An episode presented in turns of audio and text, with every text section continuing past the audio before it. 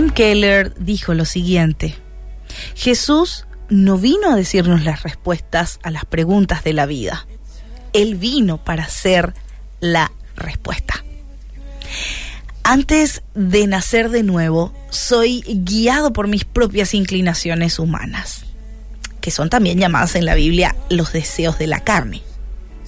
Generalmente estas inclinaciones, estos deseos, guían nuestros pensamientos y decisiones. Pero los deseos de la carne no llevan a una vida en Cristo a la cual somos llamados. Ceder a los deseos tales como el orgullo, la avaricia, la envidia, el egoísmo y muchos otros llevan al pecado. Jesús describe la mentalidad de los que no han nacido de nuevo de esta manera en Apocalipsis 3:17. Porque tú dices, yo soy rico y me he enriquecido y de ninguna cosa tengo necesidad. Pero no sabes que tú eres un desventurado, miserable, pobre, ciego y desnudo.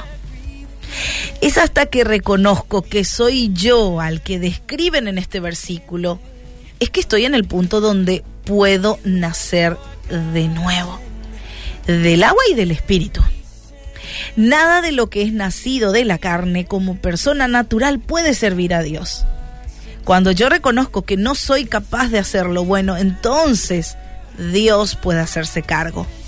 Necesito entregar absolutamente todo para poder nacer del Espíritu. Es un nacimiento que se da en la mente, en el corazón y en el alma.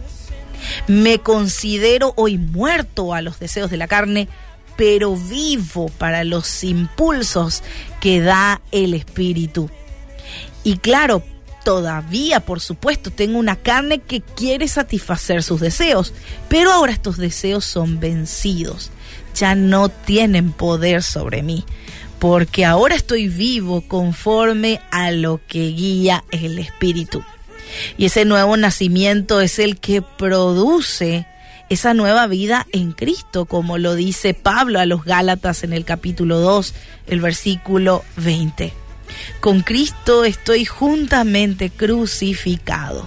Y ya no vivo yo, mas Cristo vive en mí. Y lo que ahora vivo en la carne, lo vivo en la fe del Hijo de Dios, el cual me amó y se entregó a sí mismo por mí.